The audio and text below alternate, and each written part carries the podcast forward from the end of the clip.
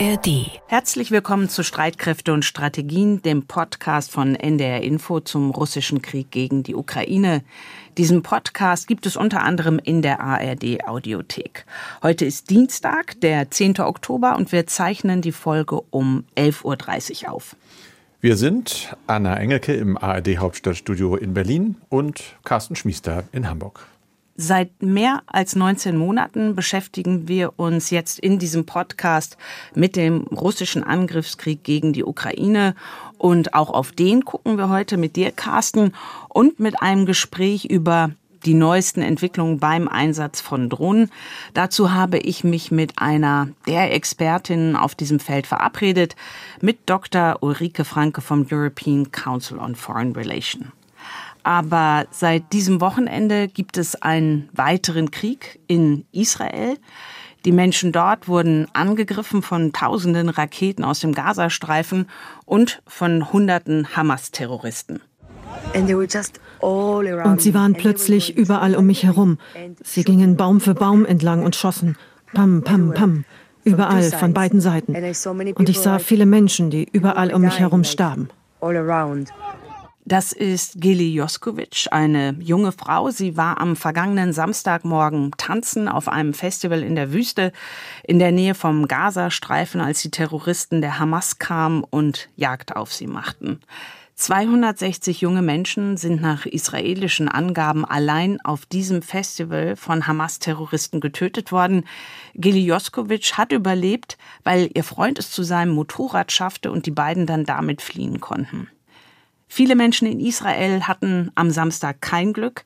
Mehr als 900 starben und mindestens 2600 wurden verletzt.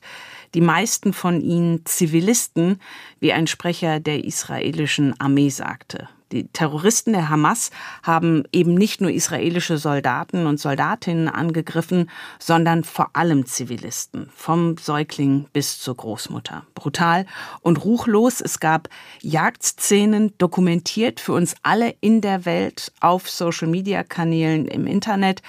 Bilder, die einen nicht loslassen.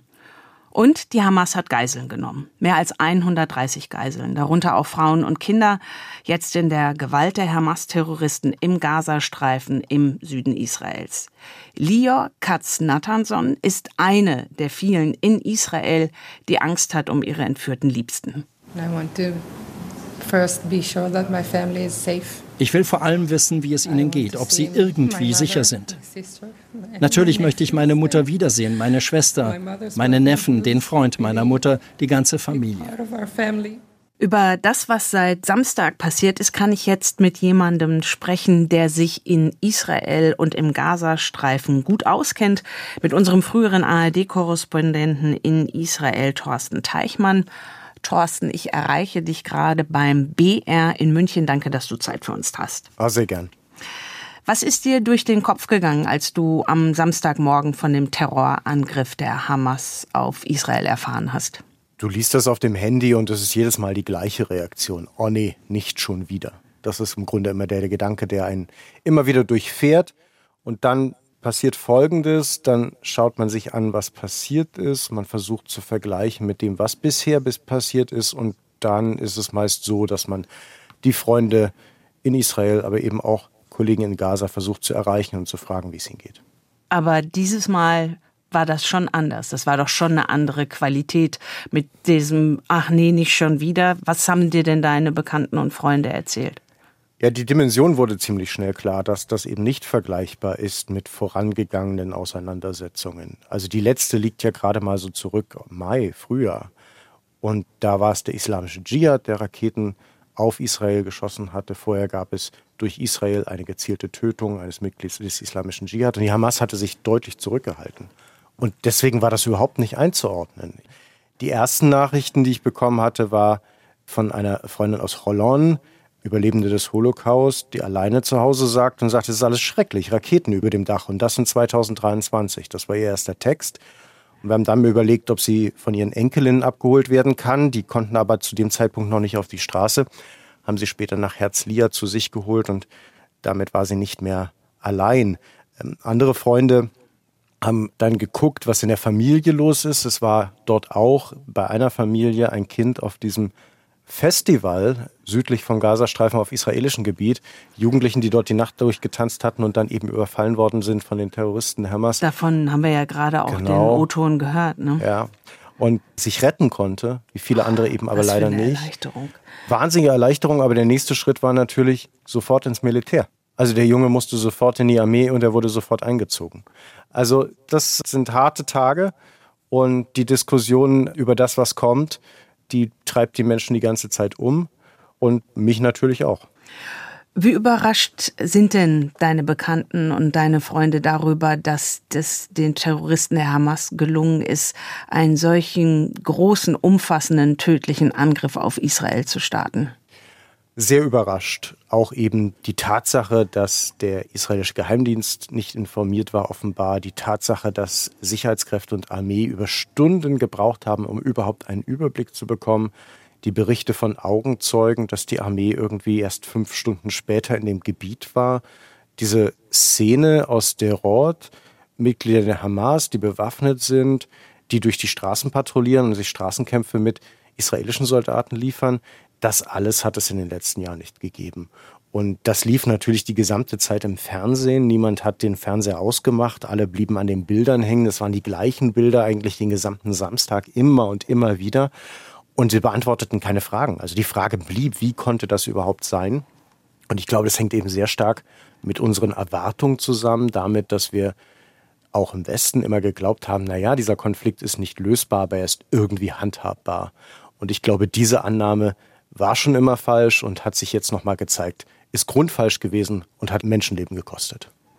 Das eine ist dieser Ansatz, der ähm, Konflikt ist handhabbar, aber das mhm. andere, glaube ich, ist ja auch die Überzeugung bei Israelinnen und Israelis, dass ihr Staat sie schützen kann. Also alleine diese Überzeugung ist jetzt ja am Wochenende total zerdeppert worden. Ja, das ist richtig. Und zumal ja, wenn wir in die Politik schauen, das Thema ich biete euch Schutz, ich biete euch Sicherheit, ihr könnt euer Leben weiter so leben, wie ihr es lebt, ja immer ein großes Thema im Wahlkampf ist im Israelischen. Also derjenige, der die Wähler hinter sich bringen will, der muss garantieren können, dass es ruhig bleibt. Und äh, das ist dieser Regierung nicht gelungen und das stellt viele, viele Fragen, die im Moment noch gar nicht beantwortet werden können. Das hängt aber natürlich auch mit dem Trauma zusammen, das im Moment entsteht, mit der Panik, mit der Angst, weil es eben immer noch nicht klar ist, was jetzt als nächstes, als nächster Schritt passiert. Das ist genau die Frage. Also, mhm. was passiert denn jetzt als nächstes? Und was ist auch schon passiert? Wir müssen das so ein bisschen auseinandernehmen. Also, es gab Angriffe Israels in Reaktion auf diesen Überfall auf Ziele im Gazastreifen. Dabei sind sehr viele Palästinenser auch ums Leben gekommen, darunter eben auch Zivilisten, Frauen und Kinder. Dann gibt es die Mobilisierung von 300.000 Soldaten in Israel. Das ist ein großes Szenario, Drohszenario nicht nur gegenüber der Hamas, sondern eben womöglich eben auch anderen Konfliktparteien wie zum Beispiel im Norden der Hisbollah. Und dann gibt es die Frage, kommt es jetzt, wie einige spekulieren, zu einer Bodenoffensive im Gazastreifen? Etwas, was die israelische Armee und vor allen Dingen auch die politische Führung in den letzten Jahren immer vermieden hat. Es hängt halt sehr stark damit zusammen, dass man davon ausgeht, dass jede militärische Auseinandersetzung mit der Hamas immer wieder zum gleichen Ergebnis kommt, nämlich die Hamas bleibt an der Macht in Gaza. Man verständigt sich am Ende wieder. Netanyahu ist der Ministerpräsident, der immer wieder mit der Hamas verhandeln musste am Ende. Der war immer wieder gezwungen, doch auf Gespräche einzugehen. Aber es hat nie etwas an dem Machtgefüge geändert. Und jetzt ist die Frage, gibt es eine Strategie, die etwas an dem Machtgefüge verändern will? Ist das überhaupt möglich? Und noch weiter geguckt, was würde danach kommen? Aber das ist der Punkt, an dem wir stehen. Und das sind die Überlegungen, die sich Politiker jetzt machen müssen in Abstimmung mit dem Militär. Der Politik werden mehrere Vorschläge des Militärs unterbreitet. Die Politik wird darüber in diesen Sitzungen des Sicherheitskabinetts zusammensitzen und wird überlegen, was ist der richtige Weg. Sie geben diese Dinge womöglich wieder zurück, hoffentlich mit Anmerkungen, die das Militär versteht und dann wieder mit neuen Vorschlägen kommt. Das ist ein Prozess, der immer während dieser kriegerischen Auseinandersetzung stattgefunden hat, der nicht immer gut funktioniert hat. Und jetzt ist auch die Frage, was ist das Ziel? Wie wird das Ziel ausgegeben? Und bleibt man dann an diesem Ziel dran? Aber tatsächlich alles andere ist im Moment Spekulation. Es ist nur das, was wir im Moment beobachten können. Nun hat ja der israelische Premier Netanyahu am Montagabend eine Fernsehansprache gegeben und hat darin angekündigt, es werde zu einer Militäroffensive kommen und offenbar, so hat sich das jedenfalls angehört, dass die Hamas zerschlagen werden soll. Mhm. Also er sagte, was die Hamas erleben wird, wird schwer und schrecklich sein. Wir werden den Nahen Osten verändern. Was erwartest du jetzt in den kommenden Tagen? Also zunächst noch mal zu der Rhetorik. Natürlich wird sich niemand in Israel jetzt hinstellen und sagen, unsere erste Sorge sind die entführten, verschleppten Israelis, auch Ausländer darunter, und wir müssen uns jetzt erstmal darum kümmern, sondern es wird ein Trostszenario aufgebaut. Das ist notwendig, wenn man dem Gegner signalisieren will, ich bin bereit zu gehen, ich bin bereit für diesen Schritt, streckt die Waffen oder es kommt dazu. Wir sind ja wirklich bis vor wenigen Stunden noch in einer Situation gewesen, dass nach wie vor Kämpfe da waren. Und auch jetzt weiß man ja im Grunde noch nicht, ob tatsächlich alle militanten Hamas-Kämpfer, die ins Land gekommen sind, tatsächlich auch wirklich von der Polizei entweder gefangen genommen oder getötet worden sind von der Armee und der Polizei. Also das ist ganz klar, dass dieses Drohszenario hin muss. Was ist realistisch? Realistisch war in den vergangenen Jahrzehnten im Grunde nie, dass es eine Regierung geschafft hat, die Hamas von der Macht zu entfernen. Und da wäre dann auch immer wieder die Frage, wer folgt denn danach? Wer soll denn den Gazastreifen regieren? Israel will den Gazastreifen nicht wieder dauerhaft besetzen. Die palästinensische Autonomiebehörde ist sowas von untergraben bei der eigenen Jugend im Westjordanland. Die ist im Grunde noch Bürgermeister von Ramallah, hat aber sonst überhaupt keinen Einfluss mehr. Die kann man dort auch nicht einsetzen. Es ist eine verdammt schwierige Situation, die sich eben über Jahre aufgebaut hat, ohne dass man hingeschaut hat und die jetzt innerhalb weniger Tage unter dieser Anspannung dieses Überfalls, dieses blutigen Überfalls mit hunderten Toten in dieser Situation eben auch nicht zu lösen oder zu zerschlagen ist, sondern es gibt eigentlich nur schlechte Antworten auf diese Frage. Du warst in deiner Zeit als ARD-Korrespondent immer wieder auch im Gazastreifen unterwegs. Das ist ja ein Gebiet, das in etwa so groß ist wie Bremen. Mehr als zwei Millionen Menschen leben dort. Was hörst du aus dem Gazastreifen? Na, Anna, ich war vor zwei Monaten erst wieder in Gaza. Weil du kannst natürlich einen Korrespondenten aus dem Berichtsgebiet nehmen, aber das Berichtsgebiet nicht aus dem Korrespondenten. Das ist halt so. Also ich war vor zwei Monaten erst wieder in Gaza und habe mich da mit ehemaligen Mitarbeitenden getroffen, mit unserem Stringer und unserem Fahrer. Und das Gefühl war, es war alles sehr gedämpft, aber niemand hat mit so etwas gerechnet. Und jetzt ist es halt so, auch da ging eben dann eine Nachricht hin, gleich am Samstag zu Ahmed, hat in Rostock studiert, hat lange für uns als Stringer gearbeitet. Und wo bist du? Was macht ihr jetzt? Und dann sagt er eben, ja, wir bleiben halt in Gaza Stadt. Das scheint uns das sicherste zu sein. Es gibt auch da keine richtigen oder falschen Antworten. Man kann an einen Ort kommen und auf einmal wird dort in der Nähe dann bombardiert, weil sich dort eben Hamas-Kämpfer aufhalten und dann ist man in den falschen Ort gegangen. Also es ist überhaupt keine Möglichkeit, eine rationale Entscheidung zu treffen in der Situation. Und was viele Palästinenser dann noch gemacht haben, ist, sich einzudecken mit Lebensmitteln, so gut es geht. Gazastreifen ist jetzt von Israel wie Sie selber sagen, abgeriegelt. Das heißt, es gibt im Moment keine Lebensmittel, keine humanitäre Hilfe rein und alles Mögliche geht halt nicht in dieser Situation. Deswegen hat man sich dann eben noch eingedeckt und jetzt müssen die Menschen warten und ertragen eben auch diese große Unsicherheit mit den Erinnerungen an das, was ihnen alles schon widerfahren ist, mit den Erinnerungen, und das gilt eben für beide Seiten, diese Traumata schleppen die Menschen seit Generationen mit sich rum. Und das kommt jetzt alles wieder komplett zum Blühen. Was dann eben wenn wir nochmal zurückgucken auf die andere Seite, dann eben zu solchen Anrufen wie gestern Abend führt, als dann mein Freund Dinon anrief und sagte, ich muss dir jetzt mal sagen, ich glaube, ich weiß, was passiert. Wir können ja nicht nach Gaza rein, weil man eben die Menschen dort nicht töten kann, die als verschleppt worden sind als Geiseln. Aber ich glaube, sie werden Iran angreifen. Und dann kann ich kaum argumentieren und kann nichts sagen, sondern höre in der Situation zu. Aber das beschreibt so die Kopflosigkeit und eben auch diese große, enorme Angst, die in beiden Gesellschaften im Moment existiert.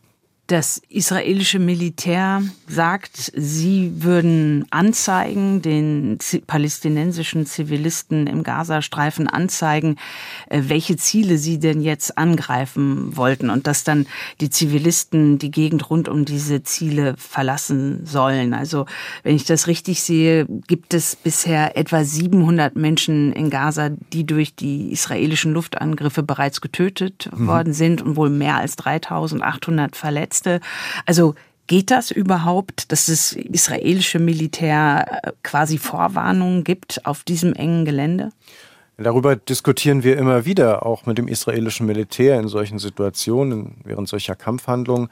Das, was das israelische Militär in der Vergangenheit dann getan hat, ist mit äh, einer kleineren Sprengrakete, einem kleineren Sprengsatz sozusagen vorher dort auf das Haus zu zielen. Es gibt eine kleine Explosion und dann soll den Leuten da drin klar sein, dass die nächste folgt. Wo gehen sie hin? Wo soll man hingehen mhm. im Gazastreifen? Wo ist der Ort, an dem man sicher ist? Ich habe das gerade beschrieben. Du kannst keine rationale Entscheidung treffen, die dir garantiert, dass du in Sicherheit bist, weil das Gebiet eben sehr stark bevölkert ist, weil es eben unterschiedliche Gebiete gibt und du weißt ja auch als Zivilist nicht, was da drunter ist. Also wir haben ein Tunnelsystem in Gaza und du weißt ja nicht, ob sie unter deinem Haus sitzen. Das mit die meine ich damit wieder die Hamas und natürlich auch der islamische Dschihad. Dieses Tunnelsystem, das galt früher als Weg zum Schmuggeln. Da haben wir uns als Korrespondenten dann auch mal abseilen lassen und haben halt durch den Tunnel nach Ägypten geguckt. Aber das, was später entstanden hat, ist nochmal was ganz anderes. Und da sind eben auch Raketen früher drunter gewesen und ein Tunnelsystem, in dem sich dann eben auch die Führung verstecken kann, damit sie den Angriffen aus dem Weg gehen kann. Aber das steht den Zivilisten nicht offen. Und nochmal, der Hamas ist es wirklich ziemlich egal, was aus der Bevölkerung wird. Das hat sie nicht nur mit dem Angriff gezeigt, sondern eben auch mit der Herrschaft in Gaza, die sie da ausübt. Und zu dieser Situation kommen jetzt ja noch wahrscheinlich so mehr als 130 oder sogar 150 äh, israelische Geiseln oder auch Geiseln anderer Nationalität, die die Hamas-Terroristen am Samstag und am Sonntag in den Gazastreifen verschleppt haben. So viele Geiseln in der Hand der Hamas. Was kann das für Auswirkungen haben? Also in der Vergangenheit gab es ja dafür einen Fall, in der jüngeren Vergangenheit, das ist der Soldat Gilad Shalit, der 2006 zu Beginn der Militäroperation dort in Gaza infolge von vielen Verwicklungen und einer aufgeladenen Stimmung hatte dann die Hamas eben einen Posten überfallen und diesen Soldaten verschleppt. Ich glaube, zwei andere damals getötet oder drei sogar. Und Gilad Shalit kam dann erst 2011 frei. Da war ich dann auch in Rafah und dort wurde er ausgetauscht gegen hunderte Gefangene, palästinensische Gefangene. Und natürlich war es eine Verhandlungslösung am Ende des Tages. Es gibt keine militärische Lösung, will ich sagen, damit für diesen Konflikt. Es gibt keine. Es gibt nur eine Verhandlungslösung. Und selbst wenn jetzt die israelische Regierung so unter Druck ist, dass sie natürlich mit dem Militär nicht nur droht, sondern das Militär auch einsetzt, dann wird sie am Ende des Tages eben auch wieder gezwungen sein, mit Vermittlern wie Ägypten zum Beispiel, aber eben womöglich auch über Anwälte in direkten Gesprächen mit der Hamas zu reden.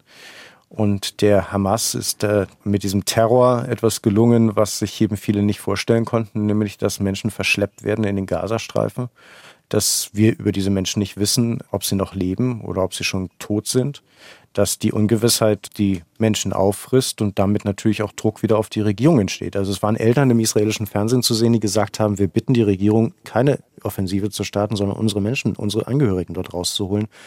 Und das ist zutiefst verständlich. Und dieser Konflikt, der sich da abspielt, ja, wer möchte den entscheiden? Wer von uns mhm. möchte in der Situation im Moment sein?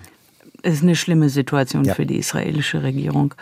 Und dann steht jetzt ja auch noch die Sorge im Raum, dass es möglicherweise eine zweite Front gibt, also nicht nur äh, die mhm. palästinensische Hamas-Terroristen, sondern auch noch die radikal-islamische Terrororganisation Hisbollah. Wir haben über Angriffe aus dem Libanon in den Norden Israels gehört. War das mehr als in Anführungsstrichen Solidaritätsbekundungen der Hisbollah? Das kann ich jetzt von München aus ganz schwer einschätzen im Moment. Ich glaube, sie hatten einmal eben auf Ziele in Israel geschossen, sich dann zurückgehalten. Das zweite Mal war es der islamische Dschihad. Dann gab es aber doch wieder Infiltration. Also ganz, ganz kompliziert. Schwierige Situation. Im Grunde war ja dort an dieser Grenze seit dem Zweiten Libanonkrieg 2006 Ruhe. Es gab zwar Ausschreitungen, es gab eine Situation, in der die Grenze einfach überrannt worden ist, auch von Menschen einfach ins Staatsgebiet von Israel geflohen sind. Danach wurden wieder Zäune und noch höhere Mauern gebaut. Aber tatsächlich ist auch dort der Konflikt natürlich ungelöst. Man kann sich im Einzelnen womöglich über den Grenzverlauf einigen, man kann die UN einspannen, man kann mit amerikanischer Hilfe etwas schaffen und man hat für Ruhe gesorgt.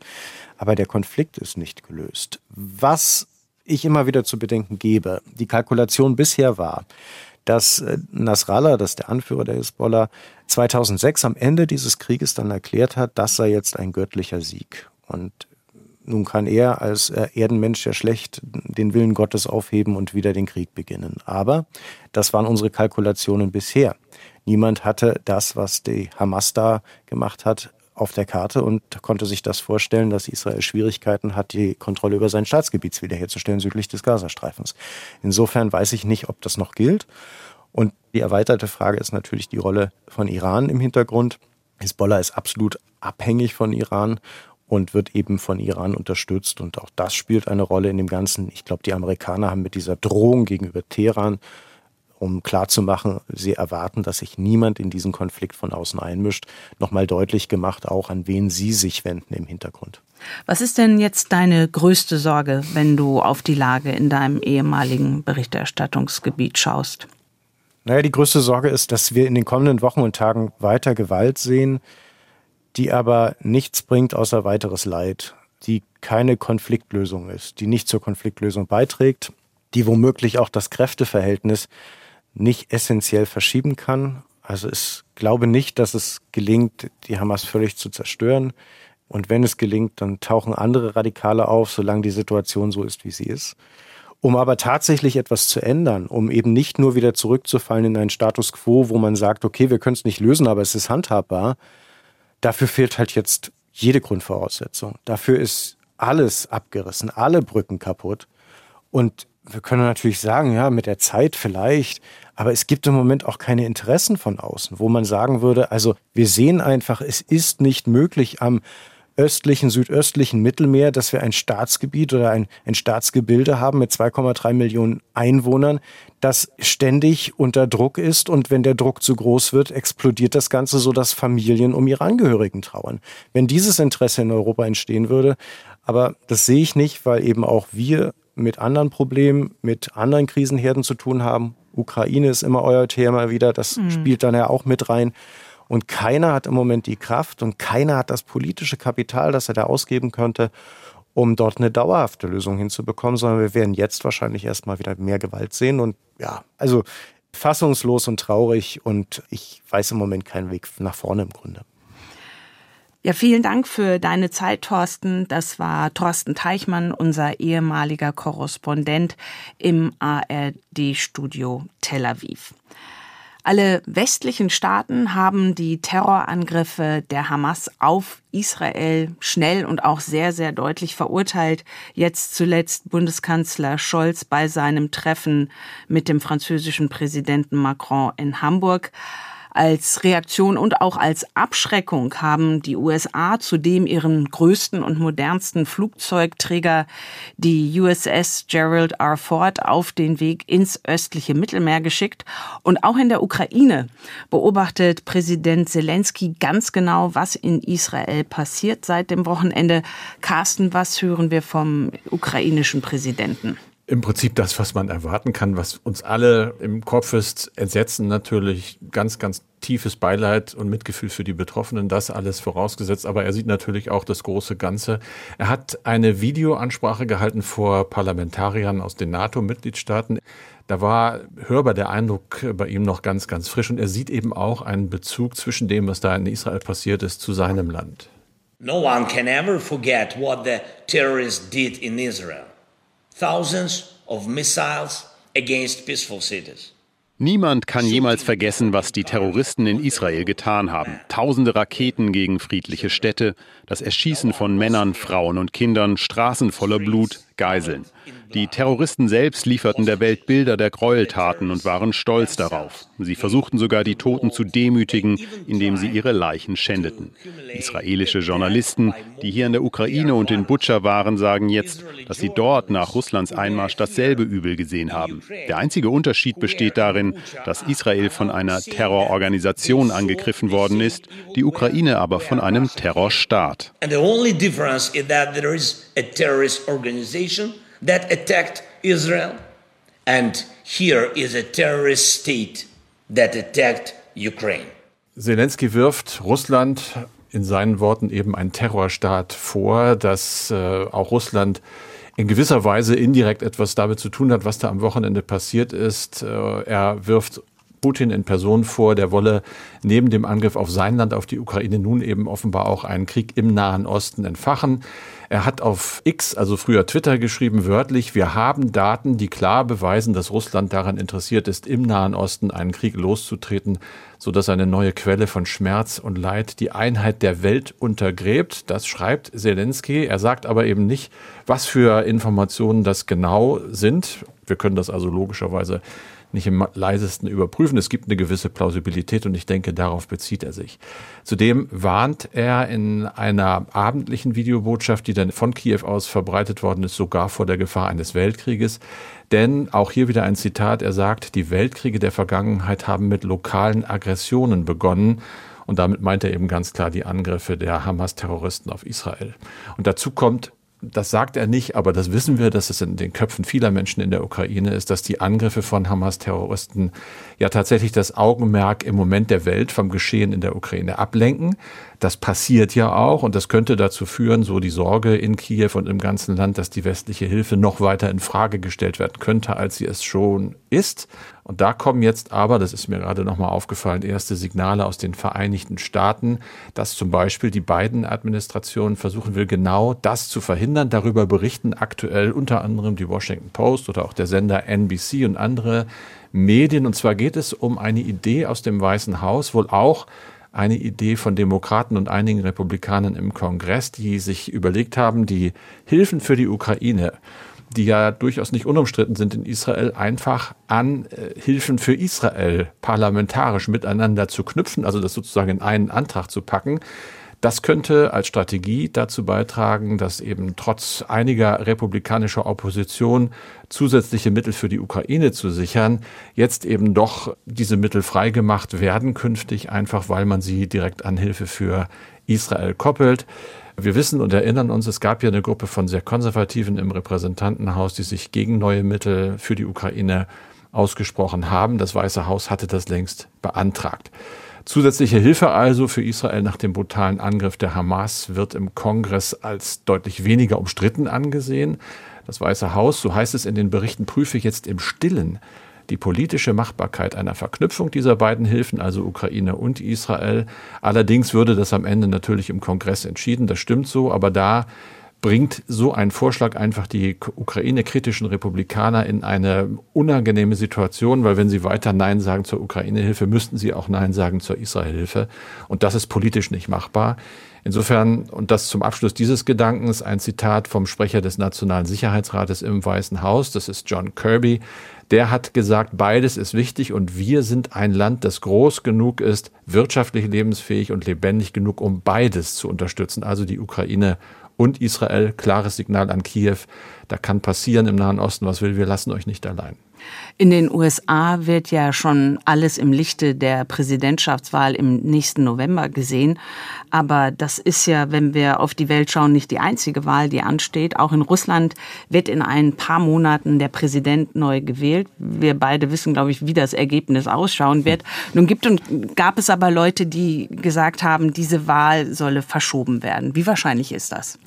Wahrscheinlich nicht. Ganz einfach. Es gab tatsächlich zum Beispiel Herr Kadyrov, der Tschetschene, der gesagt hat, lassen Sie mal lieber das sein mit der Wahl. Vielleicht auch ein bisschen mit der Sorge im Hintergrund, die könnte nicht ganz so traumhaft werden für Putin, weil es ja vielleicht doch Leute gibt, die mit dem Krieg nicht so einverstanden sind. Jetzt hat sich aber Peskov, der Kreml-Sprecher, ganz klar positioniert und hat gesagt, diese Wahlen, die finden auf jeden Fall statt. Das wird gerade auch in den sozialen Netzwerken gerade gut referiert, unter anderem vom äh, Institut für die Kriegsstudien in den äh, USA, aber nicht nur von dort. Und da wird das so gedeutet, dass es auch ein Zeichen ist des Kremls, gerade weil es eben so leise Sorgen gibt, in einigen Kreisen offenbar, was die russische öffentliche Meinung angeht, jetzt demonstrativ nach vorne zu gehen und sagen, natürlich lassen wir uns äh, nach allen Regeln der Demokratie in Anführungsstrichen bestätigen. Es gibt andere Aussagen dazu, unter anderem von Igor Girkin, das ist ein ehemaliger russischer Offizier, ein glühender Nationalist, gerade inhaftiert. Der wird äh, in einigen Diensten zitiert mit der Erwartung, dass das russische Militär jetzt weiterhin in der Ukraine wie es heißt, eine strategische Verteidigung durchführen werde, um die Fronten einzufrieren, vor diesen Präsidentschaftswahlen im März 2024, dass da also möglichst wenig passiert. Und es gibt einen Oppositionssender, einen russischen, Medusa ist der Name, der hat schon vor einigen Wochen darauf hingewiesen, dass es interne Quellen gäbe, die wir natürlich nicht kennen. Ich referiere das jetzt nur nach dem, und da bin ich wieder bei deiner Bemerkung, der Kreml schon entschieden habe, dass Putin bei den bevorstehenden Präsidentschaftswahlen mit über 80 Prozent der Stimmen gewinnen werde. Das ist also sozusagen die Latte, die schon mal vom Kreml gelegt wurde. Und in aller Regel wird die ja nicht gerissen, aus bekannten Gründen. Das ist immer gut zu wissen, frühzeitig zu wissen, wie wohl eine Wahl ausgeht. Das ja. so alles aus Russland. Wenn wir auf die Ukraine schauen, wie ist es denn dort um die militärische Lage bestellt? Da tut sich relativ wenig und es ist tatsächlich so, dass dieser Trend sich verstärkt. Der Nebel wird immer dicker und wir kriegen von beiden Seiten einfach, ja, natürlich Angaben, die sich überhaupt nicht überprüfen lassen, aber auch immer weniger Angaben gemeldet werden. Zum Beispiel aktuell offensive Operationen der russischen Streitkräfte, zum Beispiel in der Nähe von Bachmut oder im Oblast Donetsk in der Gegend von Saporischia. In einigen Gebieten seien russische Einheiten auch vorgerückt. Dasselbe gilt dann aber auch für ukrainische Streitkräfte.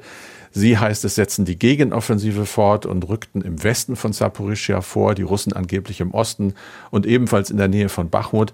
Mehr wissen wir nicht. Es gibt den Eindruck, der einfach bleibt, dass sich im Wesentlichen nichts bewegt, zumindest nicht auf der Erde und vermutlich in Zukunft auch noch etwas weniger bewegen wird, denn es kommen Berichte über sich langsam verschlechternde Wetterbedingungen in der Ukraine. Da zitieren die Dienste wieder russische Militärblogger. Einige sagen, die Regenfälle sind in der Südukraine jetzt so stark geworden, dass zum Beispiel selbst Drohneneinsätze behindert würden.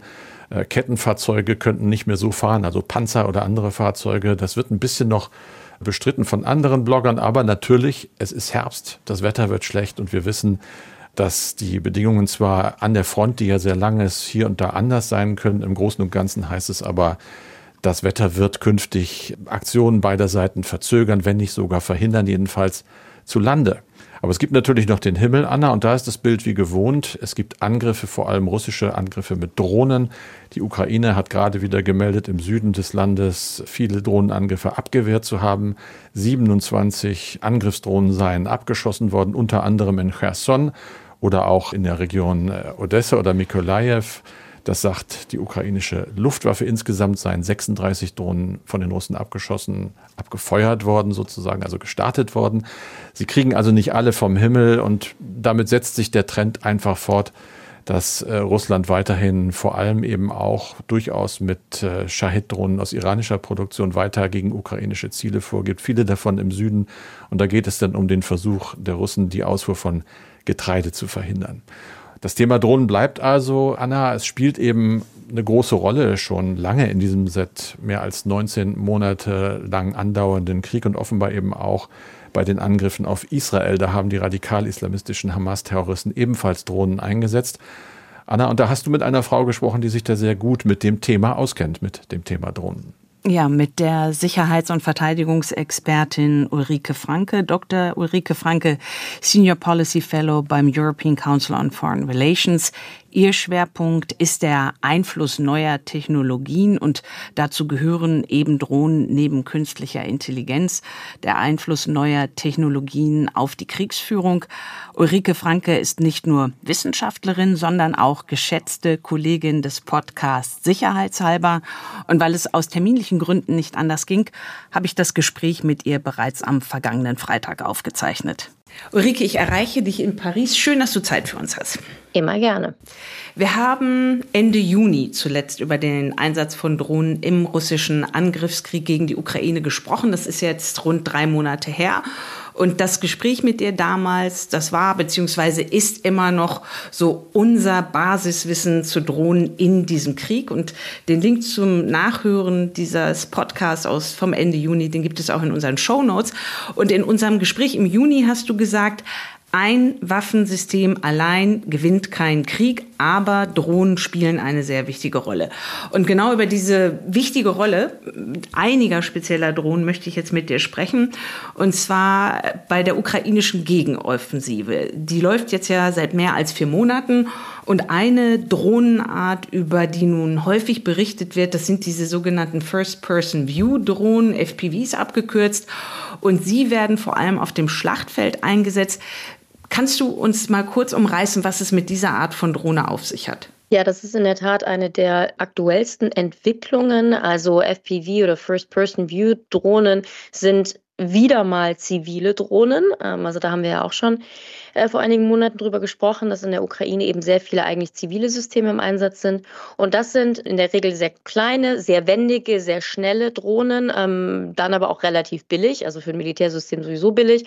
Wir reden hier ein paar hundert, paar tausend Euro je nach System. Und die werden geflogen und deswegen eben First-Person-View mit diesen Brillen auf, ne? also diesen ja fast so Virtual Reality-Brillen, dass man quasi sieht, was die Drohne sieht, ganz direkt und die fliegt, als säße man im Cockpit. Also man geht da quasi den Schritt wieder zurück und ähm, setzt den Piloten zumindest virtuell eben wieder ins, ins Cockpit. Und ja, jetzt seit einigen Monaten, also ich meine, die sind schon länger auf dem Schlachtfeld, aber gerade in den letzten Monaten sind diese FPV-Drohnen immer mehr eingesetzt worden. Die werden im Übrigen auch auf beiden Seiten eingesetzt, aber die Zahlen sind da jetzt ganz stark hochgegangen und die scheinen da eine, ja, eine, eine wichtige Rolle zu spielen. Vielleicht ein letzter Satz noch, ähm, die Art und Weise, wie die Ukraine die vor allen Dingen einsetzt, ist eben mit diesem Kamikaze-Prinzip. Auch darüber hatten wir gesprochen, also quasi Drohnen, die ja, bewaffnet werden, in irgendeiner Weise mit Bewaffnung bestückt und dann in das Ziel geflogen und mit dem Ziel eigentlich auch explodieren. Deswegen müssen sie eben auch ziemlich billig sein, weil es letztendlich einmal verwertbare Systeme dann sind. Die Washington Post hat jetzt vor kurzem einen längeren Artikel zu diesen First-Person-View-Drohnen geschrieben und darin hieß es, vor allem diese Drohnen würden derzeit die Lücke schließen, die entstanden sei, weil westliche Artilleriemunition und Präzisionswaffen fehlten. Deiner Ansicht nach sind diese jetzt in der Tat von ukrainischen Soldaten selbst zusammengebastelten, zusammengebauten Angriffsdrohnen in der Lage, diese Lücke tatsächlich zu schließen? Nein, also nicht eins zu eins. Die haben vor allen Dingen in der Regel schon mal nicht Durchschlagskraft von, von einem Artilleriegeschütz. Aber ähm, es stimmt natürlich, es werden ja immer so verschiedenen Momenten verschiedene Dinge quasi rar, wegen Lieferschwierigkeiten, warum auch immer. Und in der Tat ist Artilleriemunition ja eben so, so ein Thema. Die EU produziert da ja auch sehr stark, um, um da eben gegen zu, zu wirken. Und Drohnen können eben diese Lücke teilweise füllen. Ja, zum einen können eben Angriffe damit geflogen werden, die vielleicht sonst durch Artilleriemunition gemacht wurden. Aber wie gesagt, eigentlich ist das nicht äquivalent. Aber sie können eben auch helfen, zum Beispiel die Artilleriemunition präziser einzusetzen. Also das ist jetzt nicht nur ein Thema für diese First-Person-View-Drohnen, sondern generell für diese kleineren ähm, Überwachungsdrohnen auch, dass man eben anstatt irgendwie zwei, drei, viermal auf ein, auf ein Ziel schießen zu müssen, dank Drohnen genau sehen kann, wo man, wo man eben hinschießen soll und wo man einschlägt und deswegen ja potenziell für einen Angriff eben, sagen wir mal, nur zwei Geschütze braucht anstatt, anstatt vier oder fünf. Also das ist schon länger ein, ein Thema, dass das so zusammenhängt. Aber also eins zu eins ähm, äquivalent ist es in der Regel nicht, aber ja, kommt natürlich immer ein bisschen drauf an. Mhm. Und du, du meinst das auch sozusagen, weil die Durchschlagskraft der explosiven Stoffe, die die Drohnen in das gegnerische Feld tragen, also zu den russischen Truppen fliegen, dass das nicht so, nicht so stark ist, nicht so groß ist wie eigentlich zum Beispiel bei Präzisionswaffen oder Artilleriemunition. Genau, also ich meine, das Problem ist halt, man verallgemeinert immer so. Natürlich gibt es auch große Drohnen, die 500 Kilo Bomben tragen können und all sowas. Also das ist, gerade in der Ukraine werden ja jetzt aktuell sehr viele, ja, kleine Systeme benutzt. First-Person-View oder nicht, aber eben auch zivile Systeme, die tragen ein paar Kilo. Zum Beispiel eben ein paar Kilo Sprengstoff oder Granaten oder ähnliches. Und das ist dann natürlich nicht das, dasselbe wie, wie eben eine, zum Beispiel eine Artilleriemunition.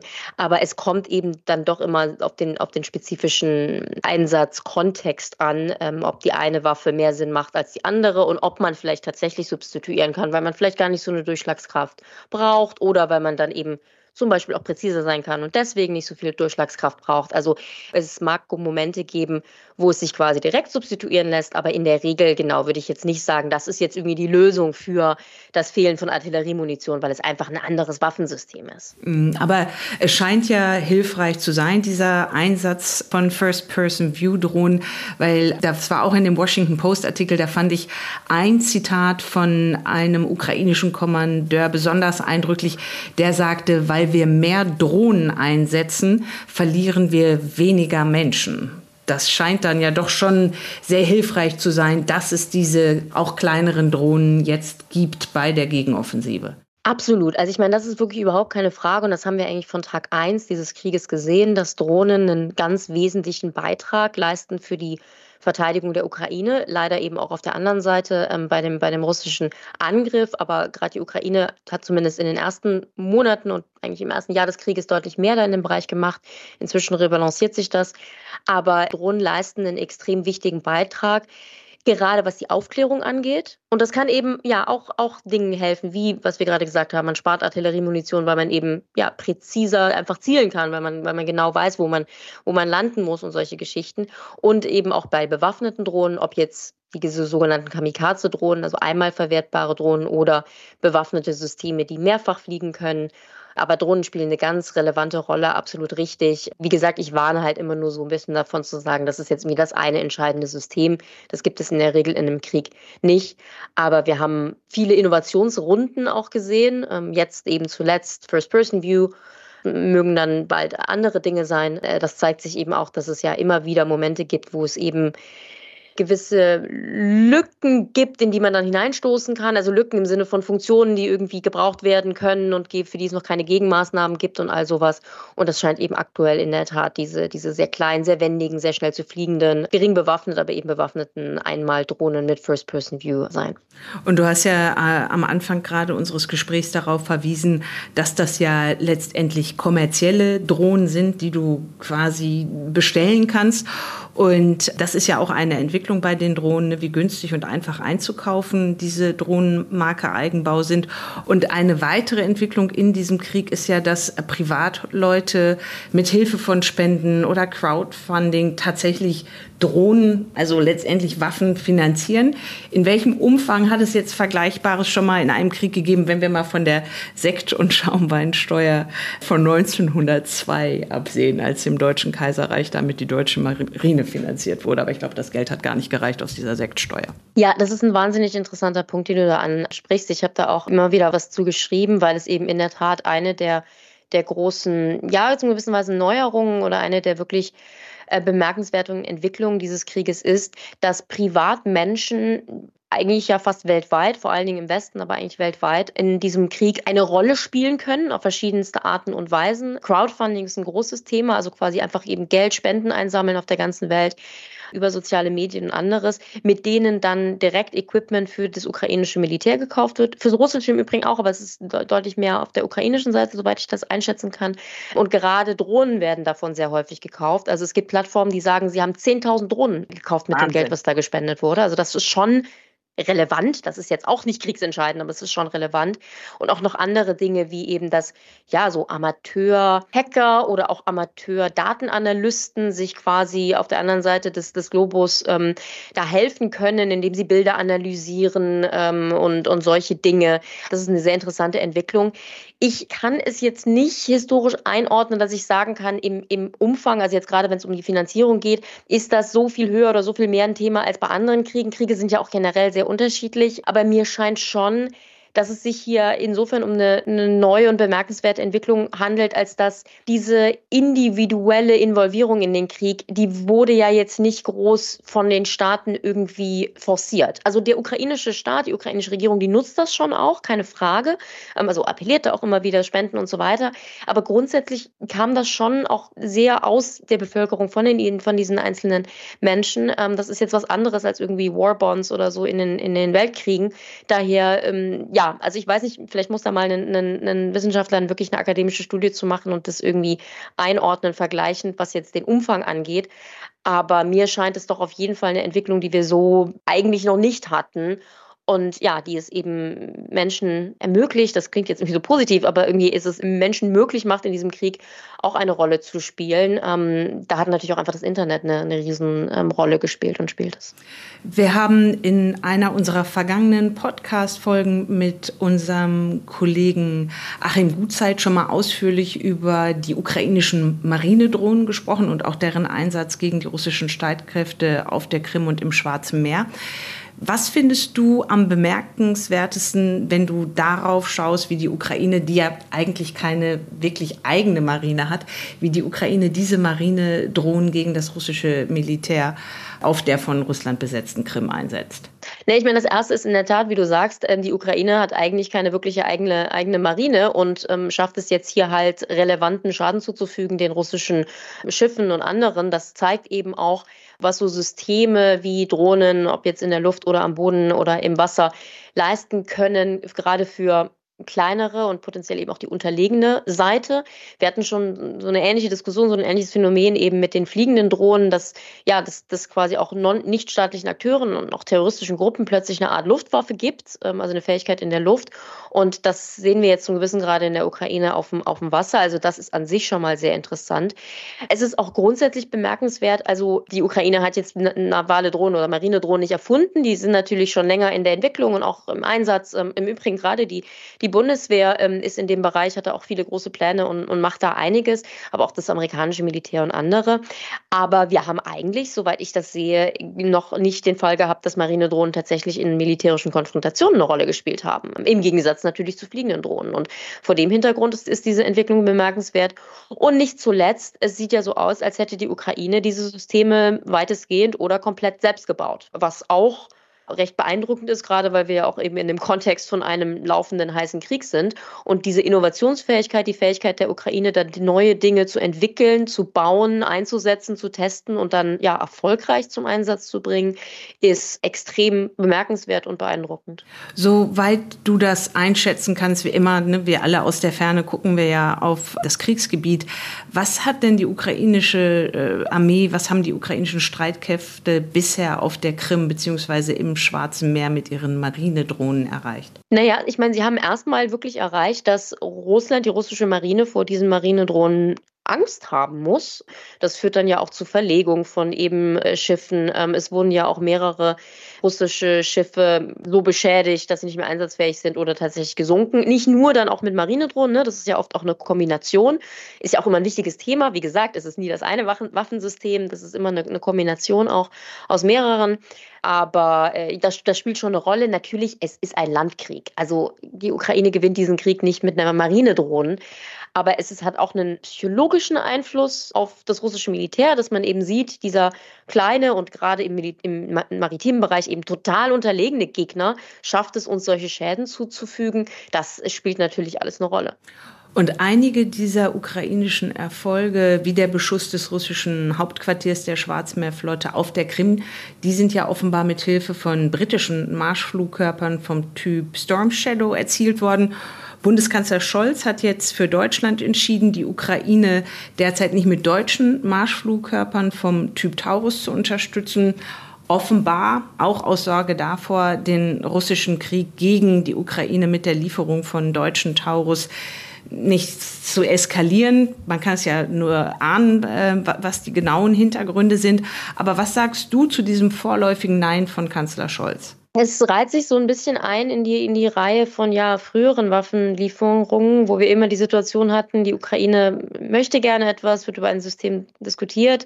Deutschland zögert sehr lange, bringt viele Gründe vor, warum das nicht geht oder nicht, nicht sein sollte. Und am Ende liefert man doch. Also ich, ich kann es jetzt natürlich nicht voraussagen, ob das mit Taurus wieder so ist. Aber die Frage stellt sich so ein bisschen. Ähm, ich muss sagen, also das ist nicht mein, mein, mein Spezialgebiet, diese Systeme, aber bisher muss ich sagen, dass die Erklärungen davon von Herrn Scholz, warum man diese Systeme nicht liefern will, für mich nicht so ganz plausibel klingen. Diese Eskalationsdebatte hatten wir jetzt ja schon lange. Ähm, warum es jetzt das System sein soll, stellt sich die Frage.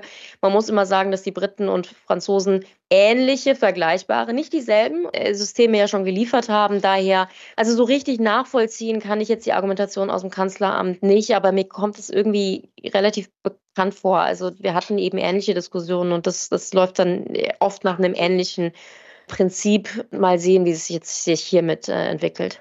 Wir haben jetzt gerade ausführlich auf die Ukraine geguckt und wie sie die Drohnen einsetzen fürs Angreifen. Das machen die Russen aber genauso, das hast du ja auch schon erwähnt. Und da macht ja offenbar die russische Kamikaze-Drohne vom Typ Lancet den ukrainischen Soldaten zu schaffen.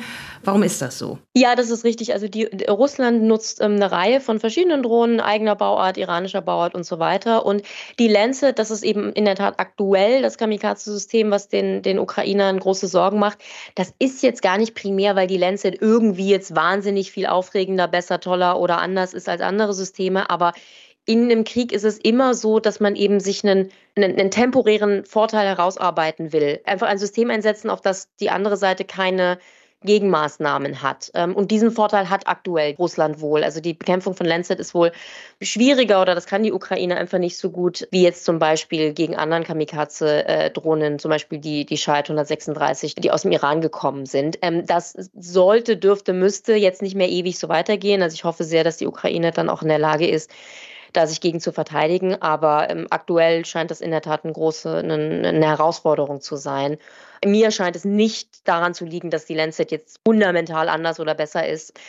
Aber, aber genau, also die bisherigen Gegenmaßnahmen äh, fruchten wohl nicht ganz so sehr wie bei, wie bei anderen Systemen. Und das ist eben immer die, die Gefahr, wenn ein neues System aufs Schlachtfeld kommt. Und das ist im Übrigen auch eben der ganze Grund für, ja, diese immer weitergehende Militärinnovation, weil man eben immer irgendwas etwas haben will, was der Gegner nicht abwehren kann. Bei den Lancet-Drohnen und bei den russischen Drohnen und gerade wenn man auf Russland schaut, ist ja Masse immer ein Thema, Masse von billigen Kamikaze-Drohnen. Und ähm, du hast mit deiner Kollegin Jenny Söderström ein sehr interessantes Papier geschrieben im vergangenen Monat. Wir werden das auch bei uns in den Show Notes verlinken. Auf Deutsch würde ich den Titel übersetzen, Neue Technologien in Russlands Krieg gegen die Ukraine. Und da warnt ihr durchaus davor, dass Russland ähm, weiterhin Massen von billigen Kamikaze-Drohnen und Missiles einsetzt und damit letztendlich die Lagerbestände von ukrainischer Flugabwehr abnutzen könnte bzw. aufbrauchen könnte. Wie groß ist deine Sorge darüber, dass die schiere Masse an Drohnen, die Russland offenbar in den Besitz gebracht hat und ja dann zum Teil auch selbst produziert, dass sie damit der Ukraine tatsächlich äh, schweren Schaden zufügen können bzw. den Soldaten? Also dieses Quantitätsthema ist ein ein, riesiges in diesem Krieg. Im Übrigen auch auf beiden Seiten. Also Russland hat in der Tat eine große Masse an Material in diesen Krieg schon geschmissen. Das hat auch viel eben mit alten Beständen aus der Sowjetunion und solchen Dingen zu tun. Also auch die Panzerzahlen sind ja unglaublich. Im Drohnenbereich sieht man Masse eigentlich auf beiden Seiten. Also auch die, die Ukrainer ich glaube, wir hatten in der letzten Folge schon über diese Zahl gesprochen. Es wird jetzt davon ausgegangen, dass die Ukrainer irgendwie 10.000 Drohnen pro Monat verlieren.